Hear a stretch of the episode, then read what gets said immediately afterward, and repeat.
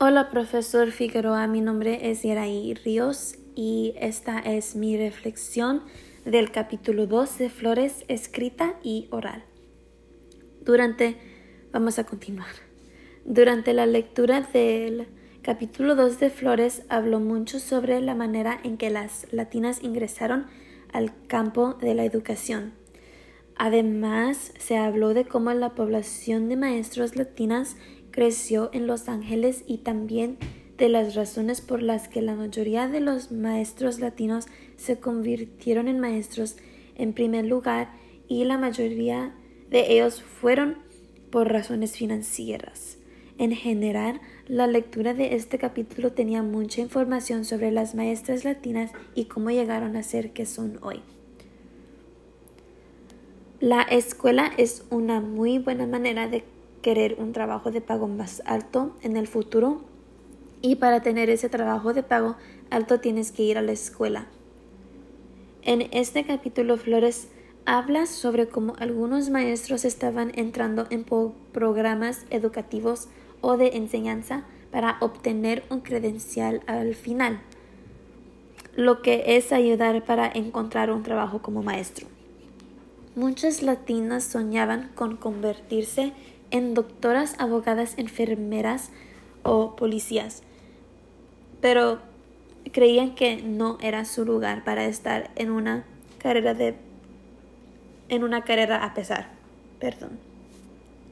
Flores GM 2017 afirma que el crecimiento de la población de inmigración latina en las últimas dos décadas del siglo XX, particularmente en el sur de California, alimentó una demanda vertiginosa de maestros bilingües y biculturales. En escuelas públicas, comunidades de inmigrantes y en la escuela primaria Compton y Goodwill. En el resultado de la población latino que cultiva los números de estudiantes matriculados en la escuela también creció, que solo significa que sur de California era es la necesidad más de más profesores y sobre todo quienes son bilingües. Además porque California estaba en una necesidad enorme de profesores, se hicieron al provido al proveído los profesores contratados con una credencial de emergencia, por tanto, podrían comenzar automáticamente a trabajar.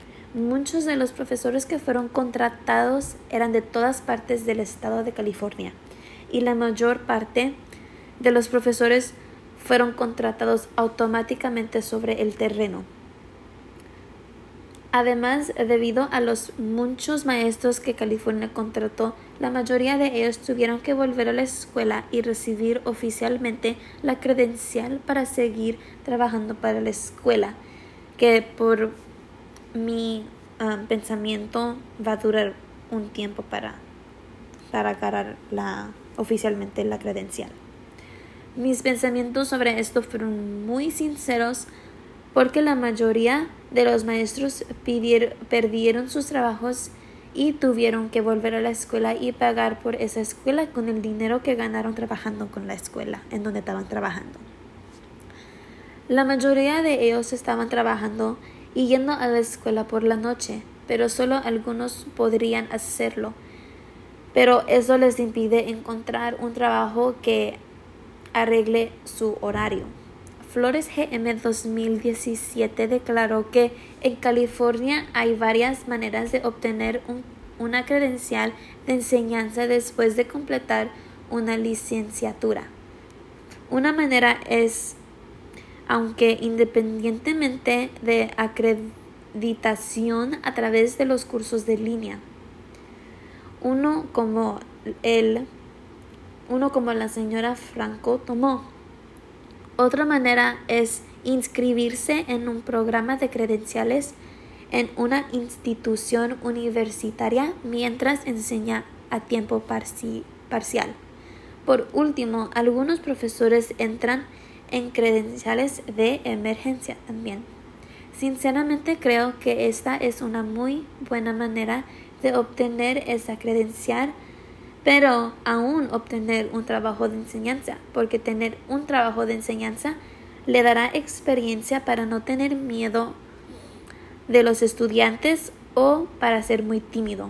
Te da la oportunidad de estar alrededor de los estudiantes y de sentirse cómodo dentro de un salón de clase. Un trabajo tan simple como contestar el teléfono de la escuela te proporcionaría tanta experiencia y conocimiento sobre lo que es estar en un salón de clase. El capítulo también mencionaba que muchas maestras latinas tenían miembros de la familia como maestras. En mi familia tenemos una maestra en el momento que es mi madre, pero en el lado de mi madre hay muchas más maestras. Y por supuesto estoy yo siguiendo los pasos de mi mamá, pero con mis propios sueños asociados a ella. Además, tener mucha familia como maestros no es malo, porque nos da la oportunidad de crecer y también de proveer a nuestras familias. Flores GM 2017 afirma que mientras que la mayoría de los maestros que entrevisté provían de, de familias de casa trabajadora donde los padres tenían trabajos de fábricas, construcción y servicios. Casi la mitad de ellos reportaron tener familiares típicamente primos, hermanas y tías que trabajaban en las escuelas.